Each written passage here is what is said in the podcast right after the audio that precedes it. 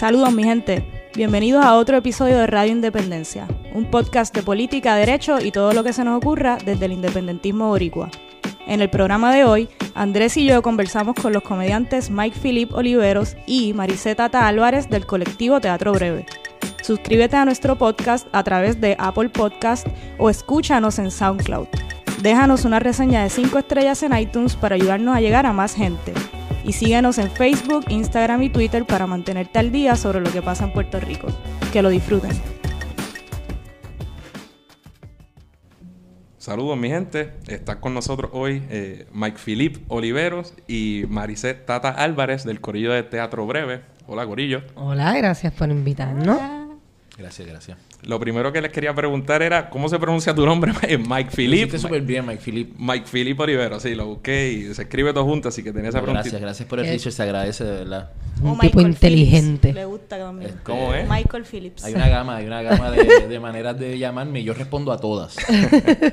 Pues para la gente que, que no haya escuchado, que esté en otro planeta, este, estamos con dos integrantes del colectivo de comedia Teatro Breve.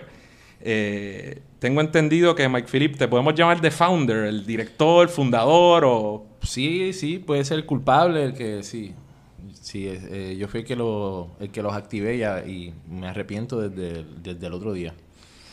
Pero ayer estuvimos viendo videitos de Teatro Breve y tú tuviste que haber rebajado como, como 50 libras, algo así. Sí, definitivamente. Yo he pasado, o sea, los personajes súper profundos que trabajamos en teatro breve eh, requieren eh, un trabajo, una formación física. Así que yo bajo de peso en, en cuestión de la necesidad del personaje.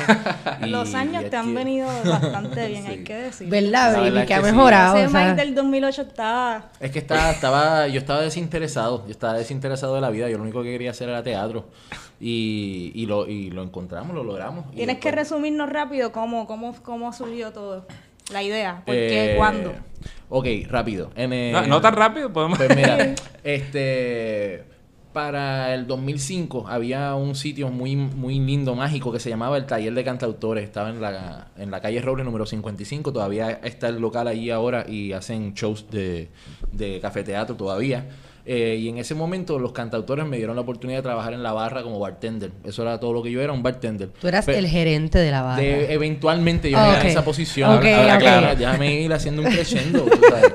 Este, pues, eventualmente me gané la confianza de los cantautores y, y estaba administrando el local y entonces una de, la- de las actividades que eran los domingos eh, se canceló y pues yo me inventé como que llamar un par de amigos para hacer algo de teatro y era, escribimos unos sketches cortos y los representamos. Nos tomó un montón de tiempo hacer eso, estuvimos como tres semanas dos semanas estuvimos escribiendo y montando y ensayando y eso y después de eso dijimos eh, que funcionó, vinieron como 25 personas y luego de eso decidimos hacerlo toda la semana. 25 personas, 20 nuestros familiares y Sí, amigos y un 5... corillo, panas que Pero esto es taller C. Esto es taller. Esto es taller C. Y ya tú estabas, Tata. Eh, sí, en esos primeros... De, de hecho, es la, como la primera persona que llamé fue a Tata. Y ella fue la que. yo empezó. estaba allí, yo creo. En el- Sí, estábamos, en- y estábamos como en la barra, tú estabas limpiando, era de día y estaba Carpio. Estábamos Carpio, y yo, tú estabas peleando con Carpio, como siempre. Normal.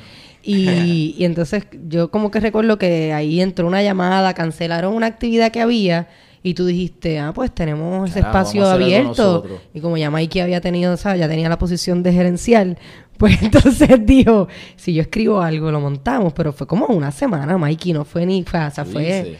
Falso muti, o fueron como dos Ah, semanas. Yo siento que fue más tiempo. Sí. ¿Te acuerdas de lo que montaron? ¿De Sí, hicimos, hicimos eso, una pieza que se llama Falso Mutis, que era un viaje, no tenía nada que ver con lo que estamos haciendo ahora, tenía, era como, yo estaba en un viaje como hacer teatro profundo y experimentar. Pero tenía su comedia siempre. Sí, sí. O era que era comedia. Carpio y pues era Pero gracioso. Era como un viaje, como este personaje que estaba en un trance, en un sueño y, y soñaba escenas de, de Casablanca, pero con referencias de Rosselló y no sé qué cosa.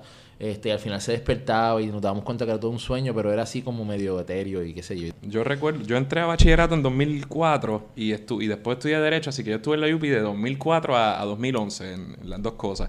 Y mano, yo todo el tiempo escuchaba teatro breve, teatro breve, todo en mi- Porque, sí, Yo porque teníamos un fui, público enorme de derecho, de... Sí, de, de leyes no seguía mucho y, de, y el corillo de periodistas hubo un montón de gente que también fue súper fiel. De hecho, hubo un momento en donde lo seguimos haciendo porque llegaba la gente. Exacto. O sea, era como nos queremos quitar, pero de repente habían 100, ciento y pico de personas esperando para entrar al taller. Entonces, pues era como que, loco, llevas toda tu vida pidiendo esto y ahora no quieres seguir haciéndolo, tú sabes, como que no tenía sentido. Ya Así que ahí. ¿Y cómo, cómo de algo serio empezaron a, a irse por la comedia? Fue Yo creo que no, o sea, el primero, Falso Mutis, quizás Sí, fue más serio, pero ya, por ejemplo, La Jara y los próximos textos, siempre Mike tiene un toque de humor dentro de la seriedad o lo que él quiera decir, siempre hay un toque de humor y ya por ahí no También era un tiempo, o sea, estábamos en una barra, no podemos olvidar eso.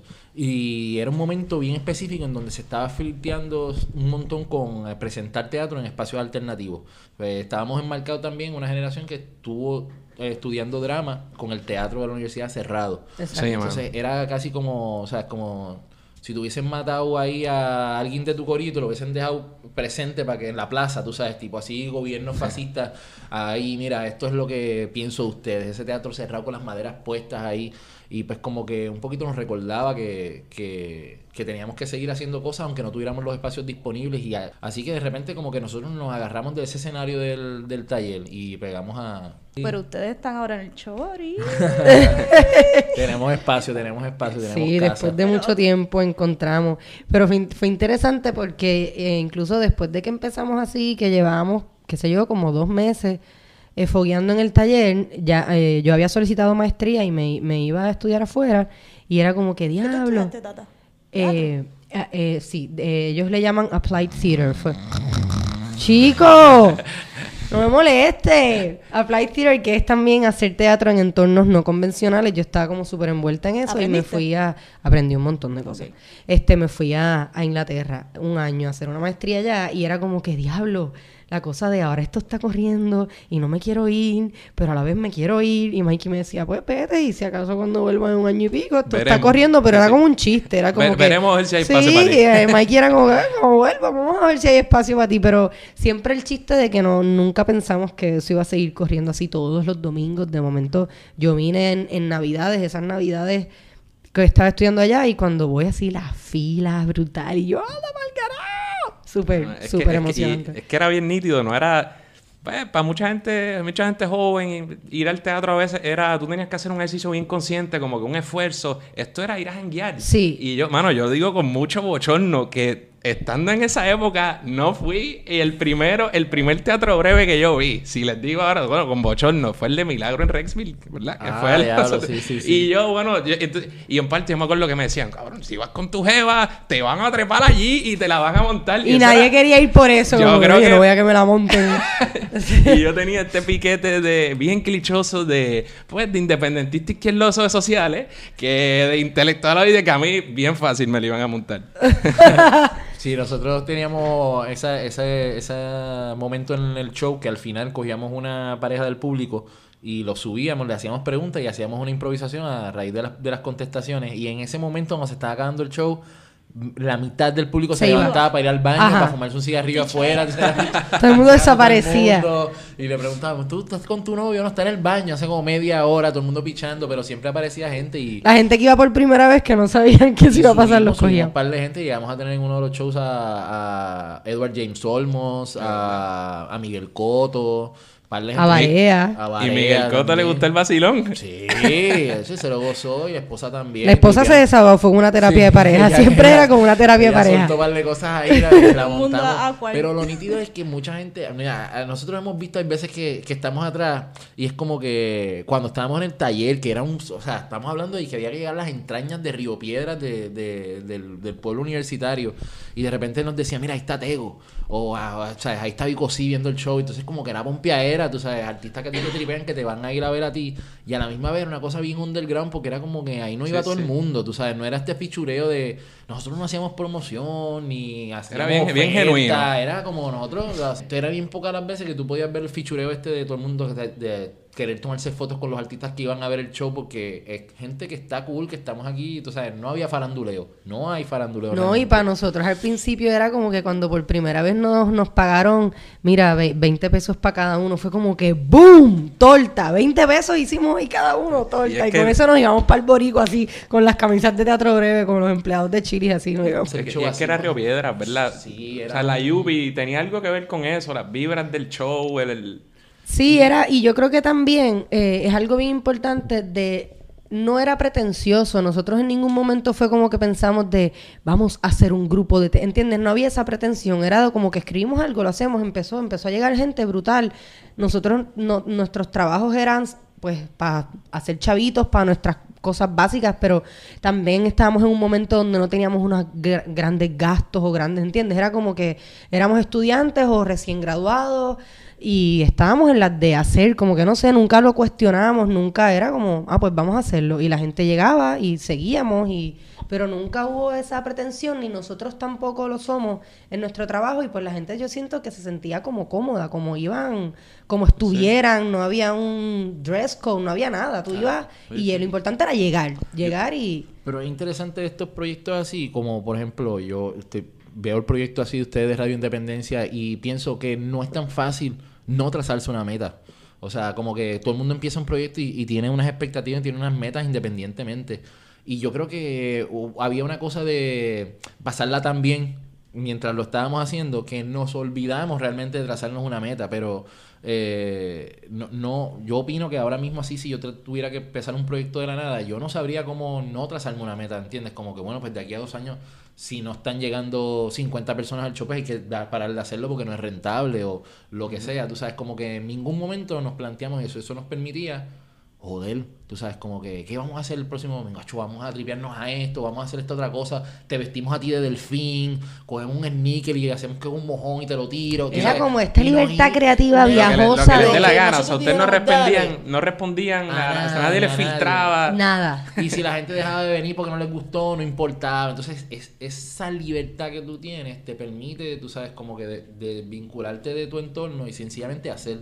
Y hacer y hacer y crear una consistencia. Y cuando tú creas una consistencia, la gente empieza a responder, como que, o sea, se empiezan a mover poco a poco. Y yo soy como tú, o sea, yo puedo escuchar tres años que un sitio está bien brutal y y nada, tú sabes, no me motivo hasta que de repente, como que por alguna razón, alguien me dice, mira, hoy voy para tal sitio, tengo una taquilla extra, vente conmigo. Y tú llegas y abres este mundo así, como de repente tenemos un montón de gente que iba así. Como yo empecé a salir con esta chamaca que le encantaba ir a teatro breve y me fuimos para allá para el first date. Y ya, de hecho, ya llevamos dos años saliendo. O sea, gente de las parejas que se conocían en teatro breve y después se entrevistaban, se entrevistaban allí. Y se convirtió como un submundo, como una familia bien nítida. ¿Cómo fue cambiando el corillo de Teatro Breve? ¿El elenco o el, El elenco. Eh, pues mira, Porque me, básicamente... me siento injusta no, no mencionando al, al resto del corillo. Pues mira, en verdad es que al principio éramos eh, Juanpi, Gonzaga, Roy, Lucien y yo, cuando el Tata no estaba. Entonces, eh, En principio, principio, eh, cuando, cuando arrancamos fue como una mezcla. Venía gente, o sea, Mikey llamaba. Aquel que fuera. Yo quería que todo el mundo saliera. Que todo el mundo. momento. Esto era un, un Saturday Night Live. Yo quería que fuera como todo el mundo pasara por ahí. Pero de repente tenía como un corillo de gente que no se iba. me, escribían el miércoles y esto era el domingo. Mira, cabrón, me va a poner, voy a estar ahí. Estoy en el roster. Estoy libre, tú sabes, como que mándame el libreto. Y eran la misma gente, tú sabes. Gonzaga, Juanpi, Roy. Eh, Y yo jodiendo también desde afuera. Mikey, ¿cómo vas? por Por ahí, voy voy ya mismo. Guárdame la posición. Era muy masculino, tú sabes, el show era muy, sea, o sea, Sausage party, Sí, ¿verdad? era demasiado y de repente Porque para colmo Lucy es una jeva súper masculina. Es como que. y no seguía la corriente y decidimos como que incluir más eh, más chicas. A toda esta todavía En los eh, videos cuando lo llaman de otra aquí. forma a veces. cuando- Ok. Vi los videitos, la intro de la historia de Ah, Breve. exacto. Sí, es. Pues ahí fue como, digo, eso es un tripeo de cómo lo hicimos, pero realmente empezamos a pensar en que gente que todos nosotros admiramos como, a- como actrices, que pudieran aguantar el empuje, tú sabes, porque realmente es un show que era todas las semanas, que había mucho sacrificio y toda la cuestión. Y yo creo que fluyeran en el brainstorming porque Sí. ustedes tienen un sentido del humor bien... Sí, bien particular. No, y somos crueles, o sea, si tú tiras una idea que no vuela, que no funciona, es como que... te vamos una A mí me vinieron a aceptar una idea como cumplimos 11 años, como a los 7 años.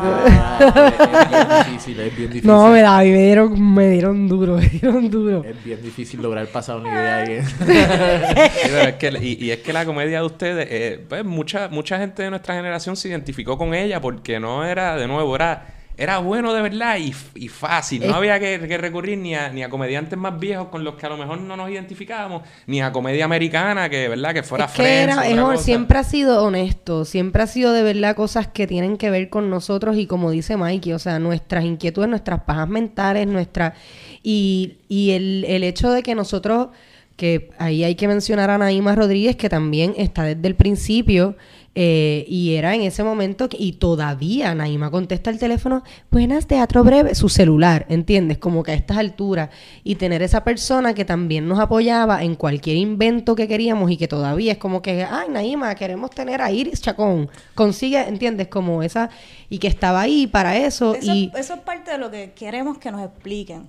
Porque Teatro Breve empezó siendo algo más pequeño y ahora es una compañía grande. Pero ya estaba desde Tienen- el principio, porque ella era, para, o sea, ella era la que corría todo. Y co- eh, o sea que ella logró crear el Teatro Breve, hacerlo, con- convertirlo en una compañía bien grande. Fue Naima. O sea, ella y Ma- yo, yo, Mikey, yo siento que ella y Ese A Mikey... mí me encanta en esta entrevista porque tengo la oportunidad de decir que en ese momento Naima y yo éramos novios. Yo no lo había dicho, yo no lo había A mí dicho es la porque única no... oportunidad que tengo para, para en estas eso, pero no de ti, así que Fíjate, todos nos portamos súper bien, qué bueno que fue Mikey Sí, que lo sí. soltó. Y, y Adriana tiró la ética ahí, Sí, no tiró sí, la... no, no. Mira qué contento se puso Mikey, qué orgulloso. No, lo que pasa es que pa- yo, yo llegué a pichar, el papá de Naima tenía una galería en Viejo San Juan que Sí. se llamaba la Galería Sin Título. Y yo llegué a picharle al papá de Naima como esta idea que yo tenía de hacer un suegro, al show toda la semana, tú sabes. Y era ahí como que... eh, no, no, no lo Este loco novio de mi hija. Y a- al final, tú sabes, como que Naima y yo lo montamos, el muñequito de. O sea, Naima cobraba la entrada. Y después de eso, pues obviamente, ¿sabes? cosas de la vida, nos separamos, pero ella me dijo: Yo voy a seguir cobrando la entrada y yo voy a seguir trabajando aquí y vamos a seguir metiéndole. Y para mí, yo creo que eso fue como lo Tienen que. una relación bien cute. No, de verdad, nosotros le decimos eh, papá y mamá. Todos los, los integrantes Claro, le es un ser humano decimos. con el que hablo todos los días ahora mismo, este, porque estamos manejando tantas cosas juntos. Pero Y mucha que madurez. fue- sí, el para plano más serio, momento, mucha madurez. Estamos hablando que tenía un 23, Sí. 22 años. Y, y yo creo que eso eso aportó un montón, porque no era un, o sea, un 20 tú. Ella veía desde ese momento como que esto tiene una posibilidad bien grande. Y de ahí empezamos a ponerle el nombre y qué sé yo. Y ella siempre tuvo una inquietud de producir eventos. A ella le encantaba producir eventos de música Independiente, o sea, como sí, tú estaba la veías así bien siempre- tranquilita y eso, pero le encantaba producir eventos de punk. Sí, eh, de rock, ella. y como que estaba bien orientada a ese aspecto que a nosotros no nos interesaba. Había que incorporarse al Departamento de Estado, había que tener unos papeles, había que buscar una exención contributiva, había que tener los, los- los boletos refrendados para que no llegara a Hacienda y no tirara una multa. Eso Andrés me estaba hablando antes de que ustedes entraran aquí. Sí, porque un poco, igual le decía a, al- al- a Cifredo, al invitado que tuvimos en, en el programa anterior, en su proyecto, que él, él nos relataba los, pues, los percances que tuvo en el camino y yo le decía, mano, nosotros estamos tratando de poner a correr este proyecto y nos estamos pasando por esas cosas poco a poco. Sí, yo Sí, creo que es importante porque siempre, o sea, nosotros los artistas, como quien dice, o de las mentes creativas, ¿no? Siempre estamos como pensando en el invento, en el de esto, en qué vamos a escribir, qué vamos a hacer. Pero siempre que gente joven me pregunta, o teatreros o actores jóvenes, como que diablo, teatreros, como yo digo, es bien importante que consigan ese amigo o amiga que le gusta la parte administrativa, como, o sea, que es lo que hace Naima, porque nosotros no somos buenos en eso. es abogado, mejor. Tengo Sí, ahora entonces- en mente, no lo voy a tirar aquí, pero te lo dije, Adriana. sí, porque entonces para colmo Naima viene con todo este conocimiento de la escuela de leyes, ¿entiendes? Una mujer súper inteligente que ah, también es política, social, este, y entonces viene y la tenemos ahí, es como el, ha sido el asset más grande, porque entonces ella tiene una buena relación con Mike, ellos se entienden súper bien, o sea que también ha entendido nuestro proceso creativo siempre, y es la, es, es como la libertad total, por eso podemos seguir haciendo lo que queremos y diciendo lo que queremos. nuestra experiencia con el teatro es diferente a la de nuestros compañeros, porque nosotros siempre estuvimos en espacios alternativos y nuestros compañeros normalmente se presentan en espacios que son eh, controlados por el gobierno o por alguna entidad privada que te impone un montón de cosas, entre eso eh, técnicos unionados, que te colegies para poder pro- eh, hacer una presentación. En ese momento cuando el Instituto de Cultura tenía unos fondos que no habían sido malversados, eh, pues muchas de las presentaciones se daban gracias a eso, ¿no? Al Festival de Teatro puertorriqueño, el Festival de Teatro Internacional, que nunca fue realmente internacional, pero tú te presentabas ahí porque te daban 10, 15 mil pesos. Y, y al final, como que todo era como un, como un examen, ¿no? Como una cuestión muy cuadrada, muy Bien burocrático bien todo, burico- o sea, muy burocrática. Para los ensayos, tú tienes ciertas horas de ensayo, si te pasas de la hora tienes que pagar otro turno. Imagínate, nosotros nos metíamos en ese espacio y ensayábamos las horas que, y todavía los técnicos que trabajan con nosotros es gente que está con nosotros ahí hasta que acabemos, que eso es un lujo, ¿entiendes? Y ahora mismo, pues, como lo más que nosotros hemos podido hacer es pasarle esa ventaja a, a- a nuestros compañeros que conocemos que quieren hacer proyectos que a lo mejor no, eh, no, no, no tienen una rentabilidad donde un productor puede entrar y, y venderlo, tú sabes, como que en ese aspecto también nosotros hemos ido un poquito en contra de la corriente porque mucha gente, mm, yo me he encontrado un montón de gente por varias etapas del proyecto de Teatro Breve donde me dicen ustedes deberían hacer cine ya, ustedes deberían hacer televisión, ustedes serían mover de Puerto Rico. Todas estas siempre la gente tiene recomendaciones y... Y Sí. yo siempre le digo, mira, mano, el éxito es relativo, tú sabes, hay, hay diferentes maneras de medirlo. Y yo, por lo menos en el proyecto, lo que me, trato de encargar de hacer es que cada vez que nos estamos acercándonos a, algo muy mainstream o a lo que sea, pues nos tratamos de evadir esa curva y movernos hacia otro lado. Entonces nos solidarizamos con un montón de proyectos, con un montón de, de cosas que, que a lo mejor eh, en el ámbito comercial no, no venden o no es lo que están buscando, pero a nosotros es lo que nos interesa hacer, cosas diferentes. te- sobre eso tenía una preguntita también. En la medida en que han crecido, te pregunto si, si inevitablemente han tenido que irse mainstream en algunos, en algunos temas. Ya me estás adelantando que no, pero obviamente en la medida en que uno crece y entra... Pero en algunos sentidos sí, como por ejemplo Igual- auspiciadores. igual, eh, pen- considerando que se movieron a un teatro más grande y que el público yo creo que ha variado un poco Sí, de cuál público que era Sí, el totalmente. Taller C y al de ahora en el Chori Castro. Claro, y además hemos, hemos comenzado a, a crear lazos con auspiciadores,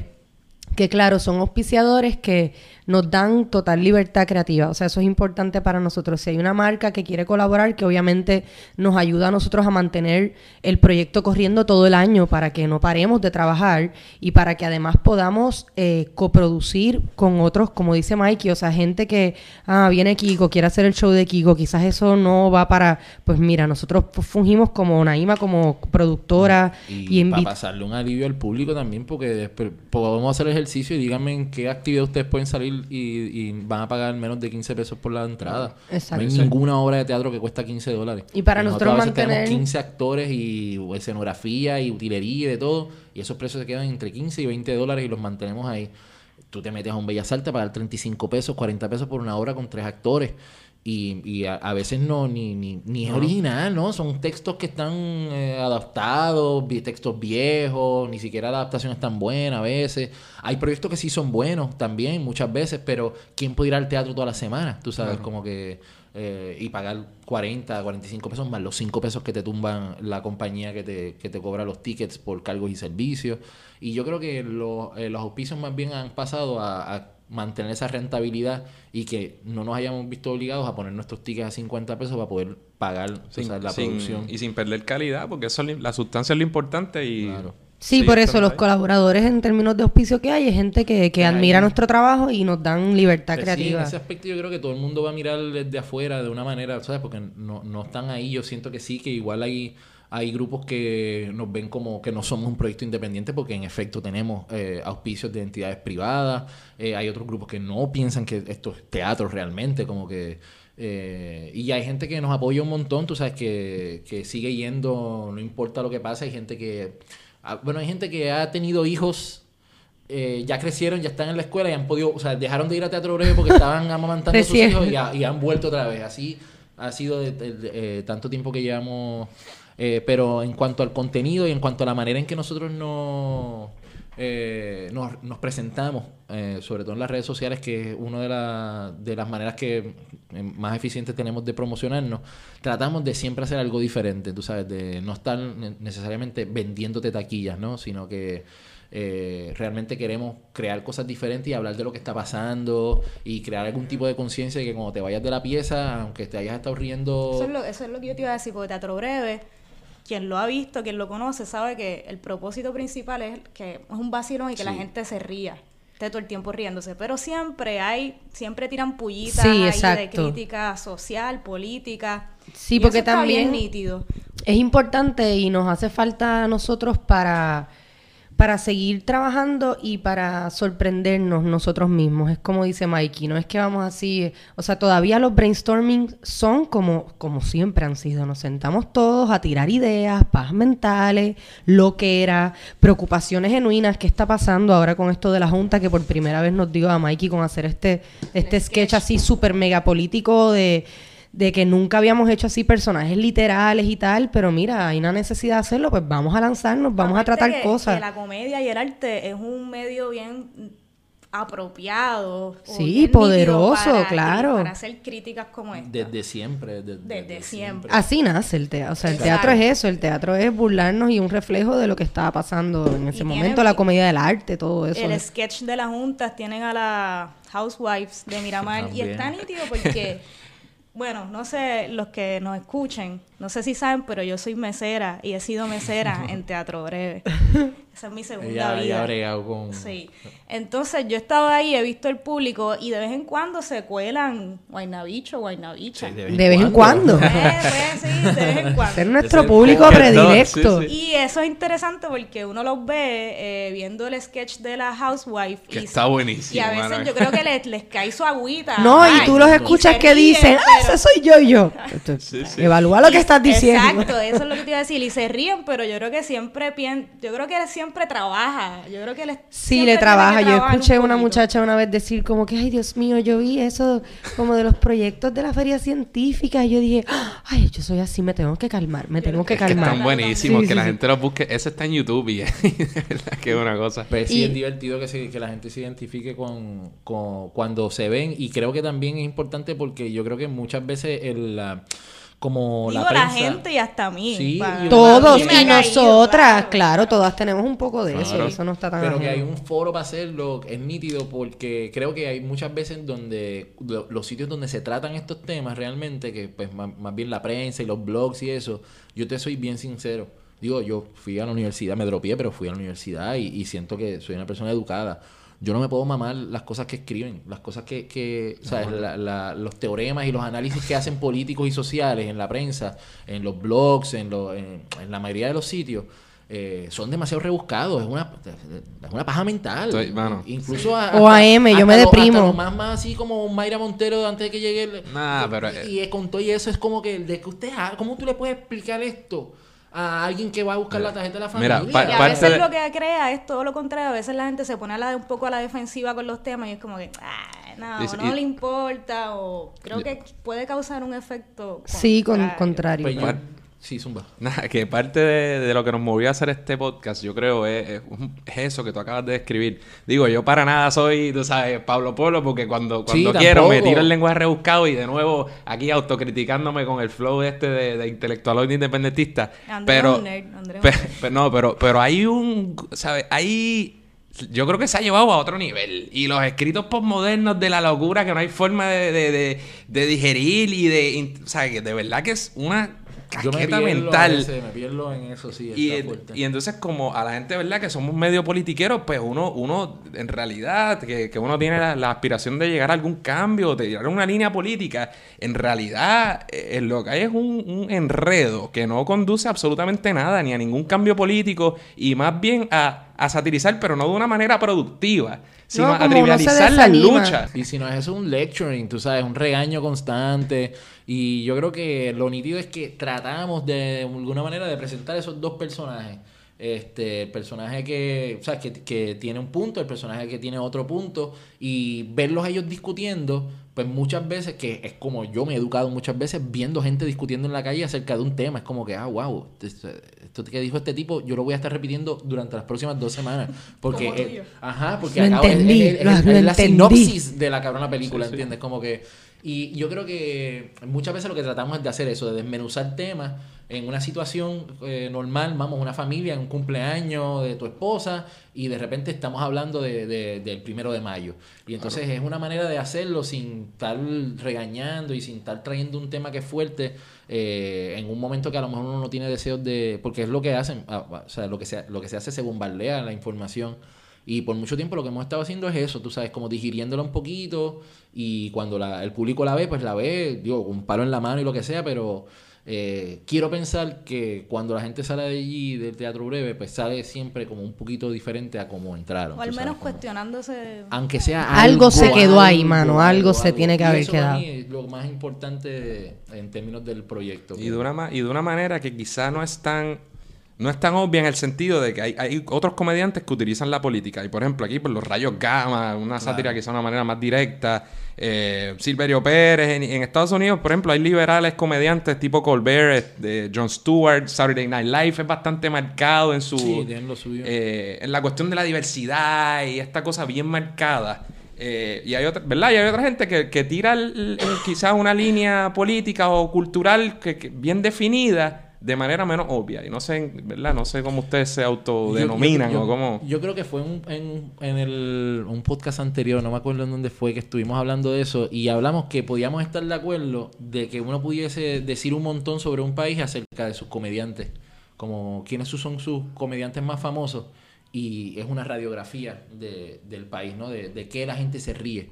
Este, y, yo creo que ahora mismo en, Puerto Rico hay una situación de medio donde eh, por mucho tiempo la televisión en Puerto Rico ha sido la, ¿sabes? la columna vertebral de- del entretenimiento y se ha visto im- impactada por todos estos cambios económicos y sociales y tr- tratan de mantener un producto corriendo local, original, con mucho menos dinero, o por alguien tiene que estar haciendo fucking dinero ahí adentro, pero no está yendo a la producción. Entonces, esa es la gente que le está hablando a la masa, al gran por ciento de la población de, de este país. Entonces, nosotros que nos caben 350 personas en nuestro teatro y hacemos cuatro funciones a la semana, que no tenemos la difusión que tiene un programa de televisión, un programa de radio, que no nos sentimos que somos influencers, ¿entiendes? Que no estamos en las redes todo el tiempo tratando de capturar un público ni tratando de llevar un mensaje, sino que nuestro espacio está en, la- en, el- en la- en las tablas, ¿no? A veces se nos hace un poquito difícil tratar de traer esa gente al teatro o llegarle a esa gente. Y es duro en Puerto Rico, debe ser duro en todos lados, pero en Puerto Rico es duro porque el, el contenido de ustedes, además de ser gracioso, puramente gracioso, yo creo que, ¿verdad? No es, no, definitivamente no es elitista, pero entonces se puede concebir, pueden decir, ah, es que Teatro Breve van las la élites o es un show para blanquitos, meramente porque, porque como se ha controlado aquí los medios de, de difusión pública, pues hay una, digamos, una división bien grande de clases en los que eh, gente de ciertas clases sociales en Puerto Rico más adineradas no se sienten identificados con el material que está saliendo. Claro. Por otro lado, uno puede decir en los méritos, mano, es que lo que está saliendo es una mierda. Pero es que ¿Y sabes que yo no soy de una clase social elite y yo no me identifico con lo que está saliendo en la A- televisión. A, eso voy. ¿Cómo ¿Sabes? no confundir? Porque entonces yo no quiero equiparar el ser de abajo o el defender los intereses de las clases más pobres de este país con que un producto sea malo. Y ahora yo veo esa crítica con que si tú criticas algo que, que tú entiendes, o por ejemplo, vas a los méritos del reggaeton, ¿verdad? Que yo crecí escuchándolo todo el tiempo y tego y hay una gente a quien que a mí me ha gustado. Pero si tú dices, ah, es que el reggaetón o un show malo es una mierda, entonces de repente hay una línea política que te va a decir que tú eres un clasista porque eso es lo de abajo y no todo el mundo fue a la Yupi y demás. No sé, ese dilema Sí, está ahí. eh, eh, yo ni, ya, mira, mano, yo ya ni me atrevo a escribir nada en Facebook porque está fuerte, el- las redes sociales está fuerte. La locura. Ataque. La- la ahora todo el mundo tiene una opinión, y- ahora todo el y- mundo y comenta. la- el poder de la, del, del el poder de ese de la información y de la desinformación y que tiene una eh, en una democracia la mayoría, ¿no? O sea, como al final, si la mayoría piensa que esto está bien, aunque esté mal, eso es lo que va a pasar.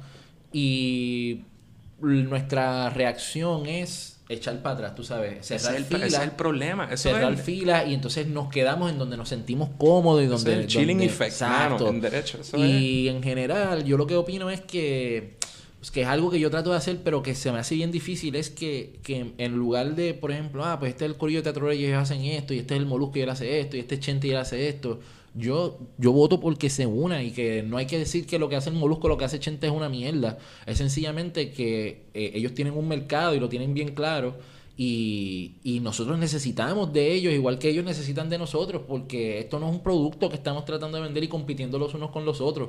Realmente estamos tratando de comunicarnos de una manera, de la manera más sincera, más sincera posible. Y mientras nos sigamos tratando de, de brutos, de animal, o de, de eh, sabes, unos boicoteándonos otros. unos a los otros, pues yo creo que, que lo que estamos haciendo es, es, precisamente eh, creando un hueco en donde nos vamos a caer. Y lo cabrón es que la televisión puertorriqueña es como esa cucaracha que va a sobrevivir ese holocausto. Y cuando todo el mundo se haya matado, todavía va a estar corriendo el show de Raymond. Sí, a mí lo que me... Que se hizo un pacto con el diablo y todavía parece que tiene 25 años. Sí, sí, sí, mano. Y ahora es más querido que pero nunca yo- él. Él- Sí, él- pero yo veía que vacilón y yo, Yo me lo también. tripeaba y yo veía eso en Café. Sí, pero ya eso no es lo que- Duerma, y pero no es lo que era lo antes. mejor que había. Y Yo yo, también. Para mí, o sea, yo no podía bregar con los sketches, con, ¿sabes? con Super Moncho y con... Y eran bien sencillos, pero a la misma vez eran bien, estaban bien hechos. Y esa es nuestra preocupación siempre, como que como nosotros nos mantenemos haciendo, porque como hemos visto esa decadencia para mí en la televisión, en el producto que se está presentando, yo veo, veo los sketches de televisión y, y sufro. Y sufro porque te dicen, no, eso es lo que le gusta a la gente. Pero eso no es cierto porque a Teatro Breve, igual que van guaynabichos y elitistas o gente inteligente o, o lo que sea, también va gente humilde. A veces va gente humilde que te viene a decir, mira, yo vine de Guayama. Gente humilde que, lo, que pensarían y se lo disfrutan un montón. Y es Bueno, como que, sumando, wow. Sumando primicia, que por ahí viene, lo próximo es Santurcia, Santurcia parte 2. No, no Yes. lo habíamos No anunciado.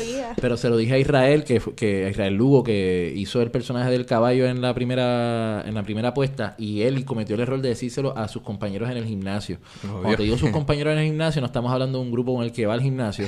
Son las bestias que están allí todo el tiempo, tú sabes, con los Dándole- Macharranes que te lo van a tripear. macharranes ahí, con pa- Sí, sí. pantalones de básquet por las rodillas.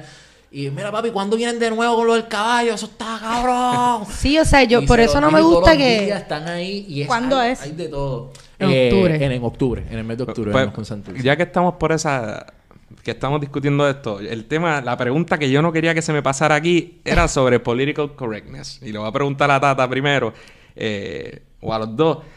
Porque, mano, estamos en la era de los changuilenials, ¿sabes? Por un lado, por mi visión política y de mundo, yo creo que, el- ¿verdad? El political correctness puede tener su... Puede ser necesario en ciertas áreas o algo, pero cada vez más me estoy inclinando porque hemos llegado a la ridiculez de, por ejemplo, en Estados Unidos hay ciertas palabras que tú no puedes decir y todos sabemos cuáles son y es the N-word y demás. Y e incluso cuando tú lo estás diciendo en un contexto informativo totalmente serio, casi no se puede pronunciar como si fuera un libro de Harry Potter. Eh, y yo me pregunto que si, si eso, si hay un espacio del, para el political correctness en la comedia o si es imposible, es bullshit que ustedes creen.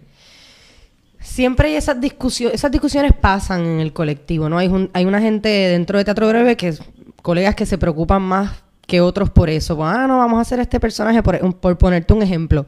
Eh, ahora íbamos a Nueva York y, y Mikey estábamos pro- proponiendo que Mikey hiciera un sketch que eran como unos roommates, que Mikey era como el vecino indio, ¿no? De la India. my name is Tariq. Imagínate, en Estados Unidos. ¿Entiendes? Entonces, pues íbamos para Nueva York y no sé qué, y una de las compañeras se preocupa como, no, pero eso está incorrecto, pero ta, ta, ta, y se forma una...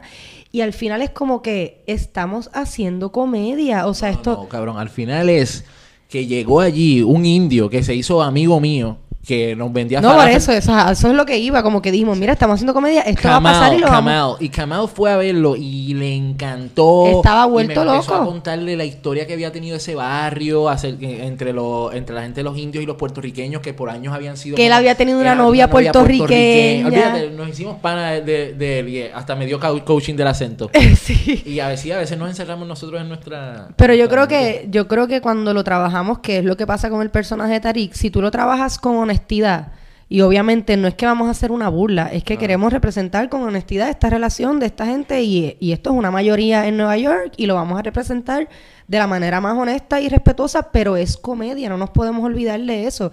Y funciona, o sea, nos hicimos amigos de, o sea, funcionó súper bien, no hubo en ningún momento ninguna incomodidad, al contrario, fue como el personaje estrella de, de la presentación en Nueva York. O sea que sí siempre van a haber unas preocupaciones eh, del blackface y de todas Claro, estas cosas eh. que pasan, pero tratamos de, de no evitar contar lo que queríamos o las ideas originales, si a nosotros nos, caus- nos causan gracia, es lo que casi siempre pasa en los brainstormings, las cosas que a nosotros nos den risa, que, que pasaron, las usamos porque si a nosotros nos dio risa, debe dar risa. Si nos ponemos muy politically correct, pues no podemos hacer la O mitad sea, de las cosas. Y, y mira, de nuevo, yo como alguien que cada vez que veía un chiste contra puertorriqueños en los 90 y demás era el primero en brincar, pues, pero uno tiene que contextualizar. Cuando tú veías que el asesino de repente salió una bandera puertorriqueña atrás en Nueva York, pues tú sabías que lo estaban haciendo con fin, pues, pues eso es racismo y se puede explicar de otra forma. Pero si yo estoy discutiendo un tema y quiero hablar de The N-word, por poner un ejemplo, o, ¿verdad? O quiero hacer algún chiste, qué sé yo, mano, de fat shaming, un chiste algo que de repente todo posiblemente cree un escándalo, pues, pues, mano, es como... Pero a veces también el escándalo es importante, o sea, también Sí, sí. dependiendo, ¿no? No es que uno va a, a burlarse de... De acuerdo. Es con respeto, pero también ese escándalo provoca. ¿Qué queremos decir? ¿Qué quieres provocar? Eso es importante también en la comedia. Pues yo opino que que en parte, o sea, que es un tema bien delicado, bien complicado, porque uno se puede poner a, o sea, desde las diferentes perspectivas, todo el mundo técnicamente tiene la razón, tú sabes, porque al final como que es algo bien, bien subjetivo, ¿no? Como Y sensible, es un tema... Exacto, es, es a veces como por ejemplo, yo no de, yo no puedo hablar de cosas de mujeres porque no soy, no soy mujer, tú sabes, como que si yo me meto en una conversación de feminismo, ¿qué, qué, qué poder tengo yo por no ser eh, una mujer? O no soy negro, yo debería estar eh, abogando por los Claro. negros o viceversa o lo que sea. Eh, al final es un mundo y la para mí el fin no justifica los medios. El hecho de que estemos haciendo una comedia, no, no, Claro. al final es como que, loco, estamos haciendo un chiste, no importa, estamos bien, yo no estoy diciendo esto en serio, tripeando, no importa. Puede ser racista también. Yo lo que pienso es que todo este, como tú dijiste, changuilenial episode que estamos viviendo, Me encanta ese a término. mí me tripea un montón. Sí, yo me lo robé de alguien, no. Me gustaría decir que la acuñé yo, pero... Pues a mí me tripea un montón porque siento que de alguna manera se está conformando un como un fenómeno social que obliga a los creadores a reinventar la manera en que se van a comunicar. Eh, y pienso, por ejemplo, en, en pioneros de la comedia como Richard Pryor, que fue el tipo que por el por él existe el cinco el, el delay de 5 segundos en la televisión. O sea, antes te, te tapeaban en vivo, te grababan en vivo y lo que tú estabas viendo en tu casa es lo que estaba pasando en el estudio. Y este tipo era vulgar a una velocidad tan inmesurable Que no que, que tuvieron que preparar una cuestión donde lo que pasaba en tu casa pasaba con cinco minutos de delay. Por si él decía alguna barbaridad, ellos tenían tiempo de vipiarlo. Tú sabes, e- esa era esa, bestia. Después tienes un George Carlin que, ¿sabes? Tiene las, las siete palabras que después el gobierno federal, mira cómo influye un, un comediante. Tú sabes, estas son las siete palabras que tú no puedes decir al aire. Qué cosa Se la- más se la- las sacaron por este tipo. Tú sabes, este tipo te dijo cuáles son las siete palabras que los americanos no quieren escuchar. Y efectivamente, las cogieron y las pusieron. Estas son las palabras que tú no puedes decir al aire. Y es el efecto que tenemos nosotros de ir rompiendo. Si nos quedamos sentados haciendo fat jokes y chistes de dominicanos y qué sé yo de cosas, pues es lo que pasa, ¿no? En, en lo que está pasando, ¿no? Que nos quedamos haciendo el, el mismo chiste y es como un fucking Groundhog Day todo el tiempo. Yo me levanto por la mañana y siento que es el mismo día. O sea, hoy estamos tripeándonos a esta, a esta que está preñada. Hoy estamos tripeándonos a esta, a esta otra. Hoy estamos tripeándonos a este otro, el video de Bacardí. Todos los días sale una cosa que nos vamos a tripear y nos envolvemos como jugando con eso mientras se cae todo lo demás. Y creo que es importante que nos, por ejemplo, yo que estoy en ese proceso de, de internalizar lo que está pasando y casi ni salgo de mi casa. Estoy así como observando desde mi torre todo lo que está pasando y viendo cómo yo puedo agarrar lo que está pasando para hacer una comedia diferente. Y más inteligente, Y más... tripear con otra cosa que a lo mejor en un futuro, pues eso va a ser eh, un problema, tú sabes. Pues- a lo mejor en 15 o 20 años, esa comedia que, que nosotros hacíamos, como por ejemplo, que, Claro. que el show de, de un show como No Te Duermas ahora mismo, tú no lo Es puedes presentar o loca- locavisión, que uno se moría y que claramente uno pues crea conciencia y, el- y en la realidad ofendíamos a los homosexuales como todavía se hace empleada, o sea, que un show principal fuera el de una empleada doméstica dominicana y que Guille fuera era normal. Era, era normal eh, y, y claro, yo, ¿verdad? Qué bueno que se crea esa conciencia y de que por lo menos hay un stop. Nosotros hicimos un, un, un video pa- para despedida de año, para cuando se formó la, la balacera en Covadonga. Me acuerdo. Y lo hicimos Ay, Dios mío, Chente buenísimo, lo vi el otro con día. Víctor. Eh, ahora mismo está- es tan fuerte que no, no, no te permiten, como, tiene como un security thing ahí que no te permiten postearlo así, no, no El video. Sí, Sí. con- Frico Fronte. El Y- de no tiramos, camodonga, no Sí, tiramos sí, sí, tiros. Dios Loco, y todos los mensajes eran bastripeando porque el personaje que yo hacía decía me cago en Dios al final. Era Ah, como, "Acho, yo pensé, yo pensé bueno". que era la cuestión de clase, no, No. la de Dios. No, no, loco, nada, es que- es nada, que no nada, puede- nada, Siempre nada. va a haber alguien que se ofende. Estuvo súper bien hasta eso del final, no me gustó eso, como que... Pero- Tú sabes, es como que, loco, eh, Por eso es que siento que sí, es, es importante eh, la, estudiar la sensibilidad. Hay que, hay que tener cuidado y hay que tener un respeto. eso fue hace tiempo y ahora mismo como que... eh, eh, chiste religioso es como... Bueno, Bueno, hay gente que a se menos pica que se lo hagan a Tata Charbonnier. haciendo chistes del Corán, yo, yo creo que yo creo que el chiste religioso es algo que está bastante Bueno, pero que- en primera hora tiro lo de Pepito y bueno, eso era, eso era de Tata, no era, es que yo escucho Tata y pienso en religión rápido. Pero no Ay, Tata- no Eso es bien fuerte para mí, gente. Lo de. Tata Charbonnier me ha dañado. Para mí, esta, yo hace poco vi un documental que si que le, le doy payola aquí, si pueden verlo, lo ven en Netflix, se llama Get Me Roger Stone. Lo vi. Y, mano, de- terminé de ver ese documental y dije, estamos perdidos. O sea, no, no tenemos break. Porque, porque de verdad, nosotros estamos aquí planteándonos todas estas cosas y esta gente no, No importamos. escrúpulos, no le importa. De hecho, o sea, quieren que los odien. ¿Ustedes son independentistas? Sí, claro. Creo que sí. ¿Por qué no? Si eso, para mí eso es lo que... Eso es lo que les... Como ustedes piensan que esto es una lucha que estamos al garo y estamos atrás y no vale la pena, ¿ustedes creen que debemos seguir? Porque igual para esto hicimos el, pro del podcast Radio Independencia. Nosotros no los creemos, creemos que Es se que tenemos puede toda la queremos- es que tenemos toda la posibilidad y Teatro Breve es un vivo ejemplo de eso, o sea, somos un proyecto independiente donde todos trabajamos para esto y para que vaya la gente en Puerto Rico y estamos basados en Puerto Rico en un teatro que tenemos, o sea, qué mejor para mí qué mejor ejemplo que ese o- mi punto es que yo creo que hay un hay un espectro de, de una fuerza que están unidas en una en una sola cosa que es hacer chavo. Y entonces tiene otro espectro otro grupo de gente que realmente tiene una expectativa de algo más no podemos puede ser eh, la independencia puede ser eh, justicia social, o sea, y- o es, es que realmente es gente que nos importa, que ante una maleta llena de un millón de pesos y, y poder resolver un asunto social, ser mejor persona, ser, ser mejor seres humanos, me- mejor comunidad, uno va a fucking por lo menos pensarlo. Va- no voy a ser el más bicho que voy a decir, mira, sí, sí, yo no voy a coger los chavos. Uno va a fucking pensarlo. Y hay un montón de gente que son las que no les importa, que se ponen una corbata por la mañana, Claro. por la mañana a joder el mundo. Y esas personas son, o sea, tienen un poder que es que no pelean entre ellos. O sea, digo, yo cada vez que veo un PNP peleando con un PNP, pienso, esta pendeja está montada. Estos cabrones se juntaron y dijeron, yo te voy a decir esto y tú me vas a decir lo otro y lo resolvemos. De verdad que no, no me imagino. Yo me lo imagino todo así como, como, como todo bien planificado. Porque es que eh, es el, es el maquiavelo que vive en la mente de toda esta gente.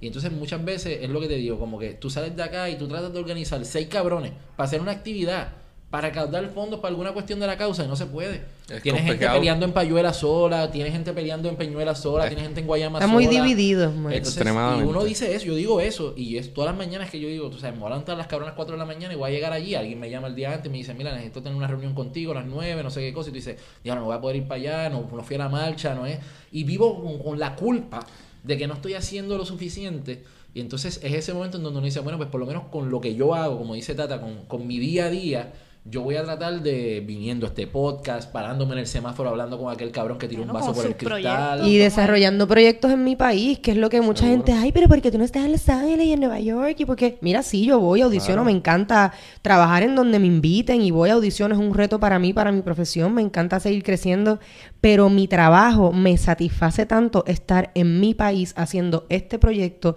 donde la gente que nunca había ido al teatro ahora va al teatro a ver proyectos culturales o lo que tenemos que decir, aunque sea desde la comedia, eso para mí es la satisfacción más grande del mundo. Eso y es como... motivando probablemente un montón de gente Eso es lo que, que- estábamos hablando del U-turn ese de, de, por ejemplo, probablemente nosotros, todos nosotros yo creo que pudiésemos habernos ido o a- haber hecho otros proyectos, tú sabes. Pero hay algo que es como sí, que... es importante que lo que nos quedemos, que lo sigamos haciendo y que no importa, tú sabes, como no importa lo que esté pasando en, el- en nuestro entorno, eh, de alguna manera yo pienso que, que el proyecto de Teatro Breve, ya más allá de su contenido o lo que represente, eh, es más bien una bandera de, de que se puede, tú sabes, de que es posible tú crear una empresa autosustentable con eh, fuera del, del, del circuito mainstream de lo que la gente está pensando que artistas vivan de su trabajo sin tener que estar puteando por ahí haciendo todo lo que todo, todo lo que le ofrezcan tú sabes que para mí también es algo importante del, del artista poder decir que no de vez en cuando tú Ujú. sabes que hay muchas veces que, que, que te ponen en una posición donde dices mira mano yo no tengo chavos para pagar la renta y yo conozco artistas que están bien cabrones artistas plásticos escritores este de todo que están bien duros y están bien, eh, eh, eh, ¿sabes? en su entorno están bien reconocidos y no tienen para pagar la renta. Y no la tienen porque prefieren decirle que no a una marca o decirle que no a algo pa, por su principio de hacer. Entonces, a eso es a lo que yo me refiero, ¿entiendes? Como que. Y, a lo- y los abogados, uno se cree que no, pero hay cierta similitud. A veces, la a mí el mundo corporativo no es para mí. pero yo no puedo, es fácil a veces juzgar a compañeros que tienen que meterse en un bufete de Atorrey. Yo podría fácilmente, y he pasado por ahí, ¿verdad? Ganar mucho más dinero estando en un bufete en Atorrey y ganando un fracatán de chavos. Eh, pero a mí no es lo que me No, llena. sale. Ahora, yo sé que uno no tiene el privilegio de escoger los casos que lleva, así que tampoco puedo tirarle el peso ahí a y que no que- todos hemos tenido, o sea, yo tengo compañeros actores que tienen que hacer trabajos que quizás yo no quiero hacer, pero también tengo que entender que Teatro Breve lo hemos creado nosotros, pero es un privilegio ser parte de este proyecto y mantenerlo, ¿no? O sea, es una responsabilidad, es un privilegio y pues tengo, tengo que asumir la responsabilidad y agradecer ese privilegio pero no puedo juzgar a mis compañeros que tuvieron que hacer el anuncio de Burger King o que tuvieron que hacer lo otro porque ellos tienen que buscarse las habichuelas de muchas maneras y, Y, como que eso me lleva a, a la imagen de pensar que en muchos aspectos eh, las cualidades de este proyecto eh, se reúnen para presentar como una, una gestión de resistencia, eh, donde, o sea, es como decimos, en el segundo año nosotros tuvimos de, de tuvimos la oportunidad de unos productores que se acercaron y dijeron, "Yo- ustedes tienen un buen producto, déjenlo, yo lo manejo. Y nos dijimos, no, porque probablemente nos va a poner a hacer cosas que no quiero hacer y lo que sea, y nos decidimos nosotros hacer el long run, o sea, el camino más largo. y ¿no? somos celosos con eso, y, muchachos. y es, y es- y es precisamente porque si nosotros perdemos control sobre el proyecto, se, ca- se cayó. Ujú. O sea, ese- Deja de ser lo que es la esencia de- Eso es lo que nosotros queremos, tratar de mantener el control sobre el proyecto para no depender de que, sea, de que este o este haya hecho esto o lo que otro. es un reflejo del país. Quisiéramos Claro. tener control de nuestro país y de nuestras decisiones para que no tenga que venir otro a manejarlo y a hundirnos. Me falta por preguntarte de Noche de Jevas, Tata. Ay, yeah. Oh yeah, Ahorita cuéntame. Mike estaba relajando que Relajándonos, está hablando bien serio. estaba hablando bien en serio, eh, diciendo que te- necesitaban una nena porque pues necesitaban una nena, hacía falta una nena y de momento Noche de Jevas take over. Noche de Jebas pasó. Cuéntanos. Pues mira, la verdad es que en eh, llegó un momento donde todo el peso creativo eh, recaía sobre Mike siempre, ¿no? El proceso de escritura, Lucien siempre ha colaborado en escritura con Mike Phillip, pero casi siempre ese peso de, de escribir, de crear, de producir, de las ideas, recaía en Mike, ¿no? Y ya como para los seis años ya de Teatro Breve, seis, siete años, pues tenemos una reunión y Mike nos dice, Corillo, nos tenemos que reinventar un poco, estoy, o sea, yo me agoto. Eh, él, empezó a desarrollar lo de Sin Filtro, de stand-up. Tenemos que empezar a desarrollar otros proyectos entre nosotros para que el teatro se mantenga corriendo, pues porque acabamos también de entrar al Choricastro, eh, antiguo Josco, ahí en la calle del Parque, donde estamos ahora. eh, y teníamos unas rentas de dos años que había que mantener ese teatro corriendo para pagar esa renta, para ese contrato y como y él nos dice así que a quien se le ocurran ideas hay que producir, bienvenido. Este, y entonces pues pues Lucien tenía esta inquietud también como de pues si hacemos algo las nenas no sé qué y Mikey nos dice pues métanle a lo que vayan a hacer. Eh, y así, así es como surge Noche de Jevas, ¿no? Con esta necesidad de crear otros proyectos, o sea, que Teatro Breve se diversifique, ¿no? Y ahí también, pues, eh, no solamente Noche de Jevas, pues también ahora las nenas Luna y Becky crearon lo suyo, Roy hizo su, en su momento sus stand-ups, eh, yo ahora hice ese show con, con Marian Pavón, o sea, pero sí, o sea, así, así nace Noche de Jevas como, como una inquietud de que el proyecto se diversifique y de que también todos empecemos a crear contenido. Noche de Jevas se llama Noche de Jevas, pero eso es para todo el mundo, los jevos van y la pasan brutal, así que eso es para todo el mundo. Sí, una vez entra. Y yo creo que hasta a mí me ha sorprendido un poco que ah, el- la cantidad de público que hay para Noche de Jeva. Sí, yo creo que mundialmente hay un fenómeno femenino pasando de que necesitamos, tú sabes, esta Una cosa. comedia desde un punto de vista. de- desde un punto de vista femenino, porque también pues el mundo de la comedia siempre ha sido guiado, como quien dice, todos estos grandes comediantes, aunque también hay mujeres bien importantes, eh, pero siempre ha sido más masculino, ¿no? Como, eh, y en general es el, es el patriarcado, ¿no? La sociedad en que vivimos bastante patriarcal.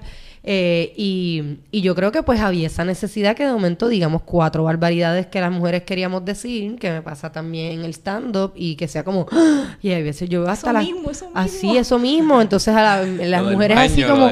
Eso, pero a la vez veo los hombres como haciendo También, como, no, ella no está diciendo eso, flujo vaginal, oh, me voy a morir. O sea que, este, yo creo que, que sí, había una necesidad increíble de que, de que se hiciera comedia O si vas con un geo y femenina. están hablando de la. Es bien educativo, Noche de. Jeva, es Sí. bien a decir, educativo. uno, va- uno le dice, ¿ves? ¿Ves? Que no soy yo nada más. Exacto, la única exacto. insoportable. Yo veo mucho, ah, cuando salimos a veces del show, muchos muchachos vienen a decirme como que, oye, aprendí lo del pelo, yo no sabía eso Sí, del o- pelo.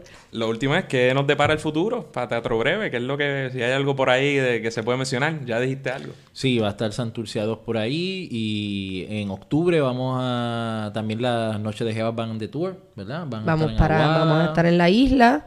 Eh, también Teatro Breve estamos como por fin metiéndole caña a algo que siempre nos ha interesado, que es crear contenido para web, cosa de que además de estar allí en el teatro, la gente pueda ver cosas en internet, no solamente que cosas que se graban del show, sino contenido como miniseries o lo que se estaba haciendo de la la junta, Junta, ajá. Estamos empezando a crear es- e- e- esa Vamos para Chicago en octubre también, nos vamos a presentar en el Centro Cultural Segundo Ruiz Belvis. Y, y para el año que viene estamos planificando hacer una girita y coger par de, par de estados de nuevo.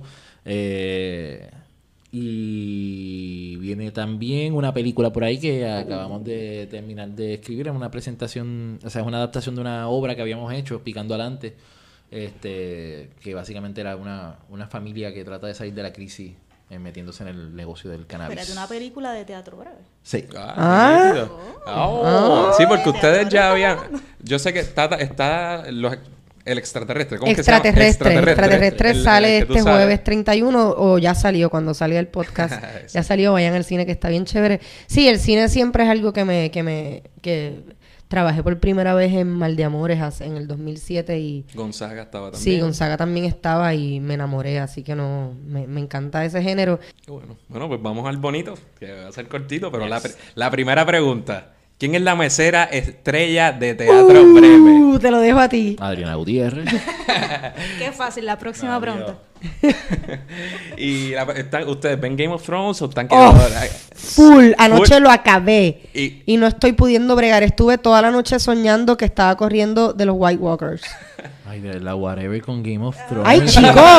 Ay, no seas hater. Así, es- así es- eso es lo que A que estaría lo diri- ves, a que lo vas a ver, a que Eso, lo eso es lo que ahora. diría un, un hater estúpido. Sí, bien, bien.